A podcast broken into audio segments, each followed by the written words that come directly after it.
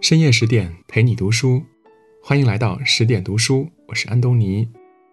今天我们要分享的是高尔基《童年》，你的原生家庭不是你的宿命。一九一三年，前苏联作家高尔基将他的自传小说《童年》画上了句号，但他的心绪却久久不能平静。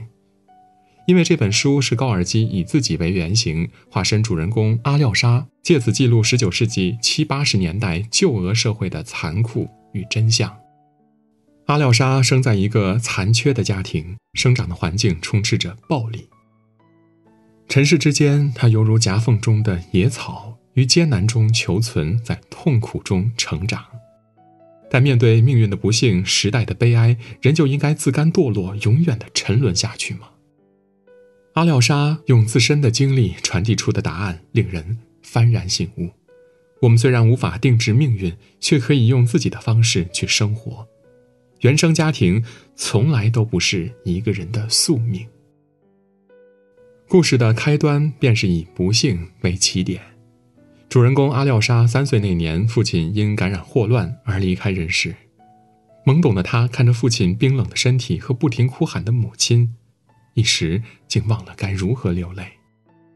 一场霍乱让本来还算幸福的家庭由此破碎，阿廖沙也瞬间成了没有父亲庇护的孩子。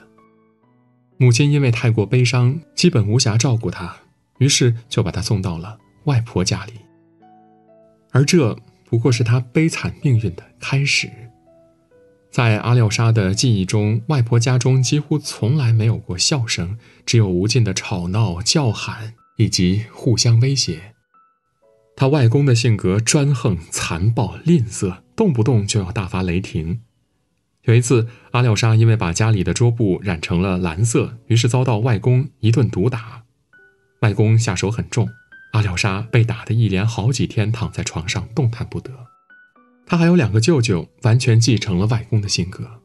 他们为了争夺家产，时常在家中大打出手，甚至幻想着杀了自己的父亲，好早些得到家产。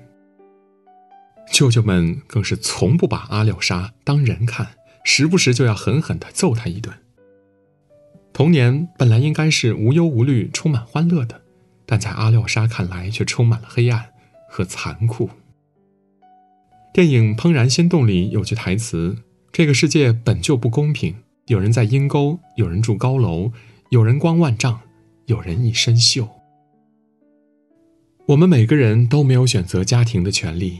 有人生来面对的就是满地泥泞，四处风雨，整个童年都被晦暗笼罩着。有的也许幸运能够得到救赎，但终其一生都无法走出阴影。他们在人世间行走的每一步都跌跌撞撞，如履薄冰。心理学家弗兰克·卡德勒说：“生命中最不幸的一个事实是，我们所遭遇的第一个重大磨难，多半来自家庭。在外公家的日子呢，让阿廖沙过得十分痛苦和压抑。多年以后，他把这段不堪的过往称作人间地狱。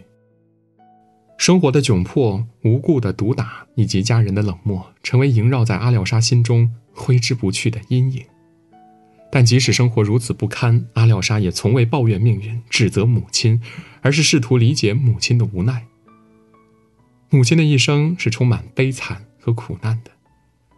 童年时期，他经常被暴脾气的父亲非打即骂，两个哥哥也对他冷漠无情，恨不得把他赶出家门，好把他的那份家产也据为己有。长大以后，她好不容易找到相爱的人，却没想到丈夫竟然猝然离世了。在母亲偶尔心情好的时候，他也会耐心地教阿廖沙识字，夸赞自己的儿子。他还会担心阿廖沙穿的不好，吃的不好。有一次，外公正在毒打阿廖沙，恰巧被母亲撞见，母亲对外公大声怒斥，这才避免了阿廖沙继续被打。可当面对生活的满地狼藉时，他又开始变得冷漠疏离，这让阿廖沙惊慌失措。但也正是母亲的疏离，锻造了阿廖沙独立生存的能力。就算日后亲人全部离去，他仍能靠自己活下去。其实，爱是本能，更是一种需要学习的技能。父母也是第一次做父母，他们或许并不知道如何正确表达对你的爱，可能爱的笨拙无力，但那是他们生长环境所造就的。有句话说：“与其抱怨、厌恶甚至仇恨父母，不如理解、接纳父母的不完美。”世上没有完美的父母，每个人都有自己的弱点和伤痕。或许他们的爱让我们身处其间时无法理解和接受，但总有一天，我们会突然发现那其中隐藏的深情。人生在世，谁都不易，请试着接纳父母的局限和缺点，与自己的过去和解。只有不抱怨、不指责，让过去的过去，把该放下的放下，生活才能穿过风雨，抚平伤害，终能遇见曙光。在阿廖沙昏暗晦涩的童年里，多亏了善良的外婆给予他正向的引导，才使得阿廖沙没有一蹶不振。外婆会编温暖的故事讲给阿廖沙听，会对街边流浪的人施以援手。于是，乐观坚毅的外婆让年幼的阿廖沙逐渐开始明白：虽然我们无法选择自己的出身，却可以选择任何一种方式去生活。在艰苦的日子里，阿廖沙也不断的从周围吸取成长的养分。温暖的外婆教会了他要善待他人，孤单的房客教会了他要用心观察生活。每天，他还和童年玩伴走街串巷的去拾荒，以此补贴家用。从垃圾堆里，阿廖沙也捡到了宝贝书籍，这让他仿佛打开了新世界的大门。之后，他便爱上了阅读。身处遍地污泥的生活中，阿廖沙和他的外婆却寻找到了属于自己的满天星辰。